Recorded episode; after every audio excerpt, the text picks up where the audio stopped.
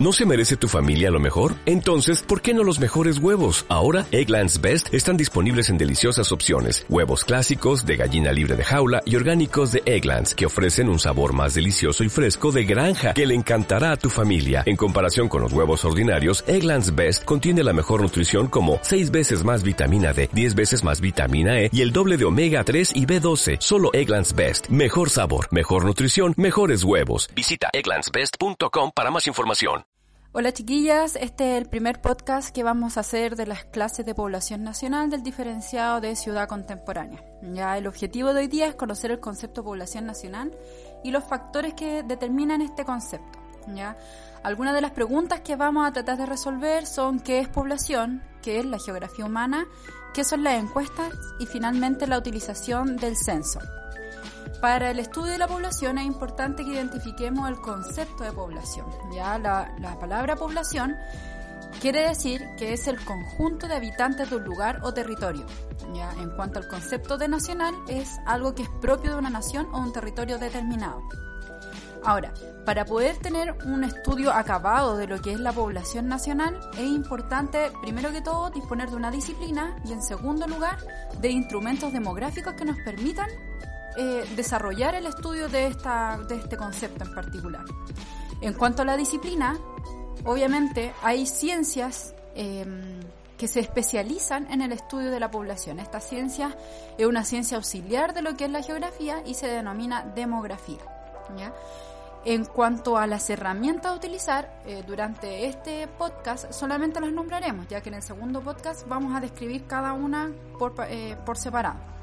Los instrumentos que se utilizan para estudiar la población son el censo, encuestas, la institucionalidad del registro civil, entre otras cosas, que nos permiten analizar y estudiar la distribución de la población, ya sea en una región local, em, tanto también a nivel como americano, por ejemplo, o a nivel mundial. Algunos de los factores que van condicionando la distribución de la población son variados, en realidad es súper difícil de determinar, pero la ciencia demográfica ha establecido factores físicos, factores culturales e incluso también hay factores climáticos que determinan la distribución de la población.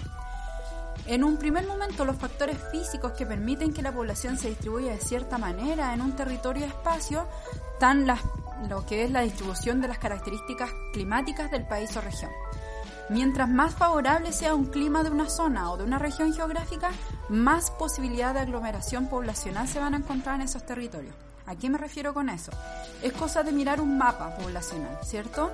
Y en eso podemos ver, por ejemplo, como en las latitudes más lejanas, ya sea en la Antártica o hacia las zonas norte o polares, ¿cierto? Eh, la población no se va a tender a aglomerar, por ejemplo, en la zona de Magallanes la población fluctúa entre los 150.000 a 200.000 habitantes dependiendo del momento o de las temporadas. Por el contrario, las poblaciones en nuestro país, por ejemplo, se tienden a aglomerar hacia las zonas centro de la, de la, de la zona y principalmente es porque el clima que se presenta en esos territorios es un clima templado que permite el desarrollo de una vida eh, más fácil, ¿cierto? Con, con accesibilidad mayor cantidad de recursos.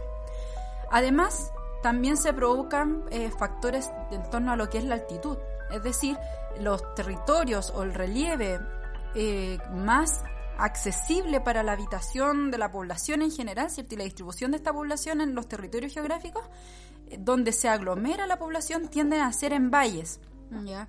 Sin embargo, en América Latina se da una particularidad, debido a que presentamos una larga cadena montañosa, ¿cierto? Conocida como los Andes en nuestro caso, eh, a lo largo de toda América Latina, es que también las poblaciones se han ido adaptando a lo que es las altitudes y los relieves de esta zona, provocándose vida también en los altiplanos. Sin embargo, la tendencia mundial es a vivir en las zonas de los valles, puesto que hay un resguardo climático hay menos eh, conflictos o problemas medioambientales en torno a, terremotos, por ejemplo, que provocan maremotos, ¿cierto? No, enfrentamos esas situaciones de quienes viven en, en, las zonas litorales y obviamente permite también el desarrollo de una vida climática o geográfica un poco más eh, favorable para la vida humana en general. Otro factor también que, que se que históricamente ha determinado la distribución de la población es la disponibilidad de agua. Eh, desde los inicios de la historia, las poblaciones y las diferentes civilizaciones se han ubicado en torno a la habitabilidad de lagos o ríos, ¿cierto? Por ejemplo, todo lo que es la civilización china se ubicó alrededor de lo que es el río azul y el río amarillo, la civilización india que se ubicó alrededor del río Indo, lo que son la civilización egipcia, por ejemplo, alrededor del el río Nilo, y así eh, cuando llegaron los españoles, por ejemplo, a invadir la zona territorial mapuche, aquí en la zona centro de Chile, lo primero que hicieron fue buscar un territorio que estuviera al lado de un río, en este caso fue el río Mapuche, ¿cierto? En la ladera de los ríos, principalmente por la accesibilidad del agua. Eh, y finalmente un factor físico que también permite la accesibilidad a la distribución de la población que sea más fácil son los suelos y las riquezas naturales de una región o país. No es lo mismo cultivar productos, ciertas agrícolas, en territorios de frío, estepa o tundra, que cultivar productos en las zonas donde el clima mediterráneo y los suelos permitan ser de mayor nivel eh, de desarrollo climático. En este caso, por ejemplo, las regiones del centro y centro-sur de nuestro país se han caracterizado por ser el granero de Chile, ¿cierto? Por el clima y los diferentes usos que se presentan de su territorio. Además, hay ciertos factores culturales que también permiten el desarrollo de, eh, de esta distribución poblacional. Por ejemplo, la presencia de previa de asentamientos antiguos eh, de habitabilidad, por ejemplo. O también la organización política que permite una distribución lógica de la población. Por ejemplo, en nuestro caso, eh, la población, ¿por qué de Chile se concentra principalmente en la zona centro? Porque tenemos la administración político-administrativa, la gente opta por este por vivir en la región metropolitana por la accesibilidad a, diferentes servicios que nos llegan a otras regiones ya por lo tanto también hay una consecuencia un factor cultural que es la centralización también un factor cultural es el desarrollo económico y tecnológico de las diferentes regiones. Por ejemplo, eh, está comprobado que mientras menos desarrollo económico y tecnológico de una región, menos posibilidad hay de que sea atractiva para que una población vaya a vivir a esa zona. Un ejemplo de esto es, por ejemplo, la zona de Punta Arenas o la Antártica o ir a una isla a vivir, por ejemplo, ya entre otras cosas. Además del acceso a los servicios que las poblaciones o la gente en general busca, ¿ya? En torno a eso, la población de Chile, en resumen, se concentra en las zonas centro, ¿cierto? Alrededor de lo que es el 73% de la población vive en la zona, en las regiones del centro del país. Y el resto del porcentaje se divide en las zonas insulares o del extremo de la nación. Algunas características de la población nacional eh, bueno, estas características son definidas por la ciencia auxiliar de la demografía, ¿Qué quiere decir demografía? La ciencia que estudia la población, así de sencillo, ¿ya?